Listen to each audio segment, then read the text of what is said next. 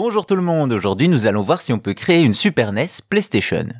On l'a déjà vu ici, à la base la PlayStation a bien failli être une console Nintendo. Pour résumer, à l'époque, Nintendo veut améliorer sa Super NES avec un lecteur CD, le support du futur. Il collabore alors avec Sony pour créer un nouveau périphérique pour sa Super NES, ce qui donne la PlayStation Nintendo. Hélas, Sony n'est pas totalement transparent et compte bien s'accaparer la plupart des profits du projet, Résultat, Nintendo s'en rend compte et contacte Philips pour travailler avec eux. Ainsi, au CES de 91, Sony annonce travailler avec Nintendo et la firme de Kyoto dément le lendemain en conférence, assurant qu'il travaille avec Philips. La suite, on la connaît, Sony va sortir sa PlayStation, concurrente directe de la Nintendo 64, et les prototypes de ces Nintendo PlayStation vont disparaître, sauf un vendu à plus de 350 000 dollars en vente aux enchères. Mais ça, c'est sans compter le bricoleur YouTuber James Channel qui décide de faire sa propre Nintendo PlayStation. Il commence par récupérer une vieille PS1 et une Super Famicom dont le plastique jauni témoigne de son âge. Son objectif, faire entrer le hardware de la console de Sony dans la coque de celle de Nintendo, et autant dire que ce n'est pas si simple.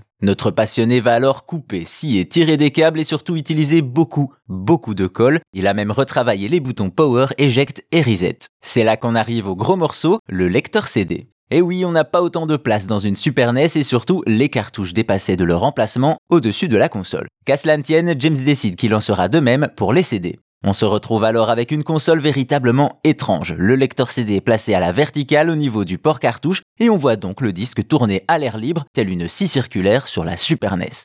C'est étrange, mais ça fonctionne, le créateur a bien entendu fait entrer les ports manettes et peut ainsi jouer à ses jeux PlayStation sur sa NES. Là où c'est amusant, c'est que les jeux Nintendo, eux, sont émulés sur la console de Sony, et on n'a donc plus la prise en charge des cartouches. Au final, cela ne l'a pas empêché d'ajouter un autocollant Nintendo PlayStation sur son œuvre, certes on est loin de l'original, mais celle-ci coûte bien moins cher.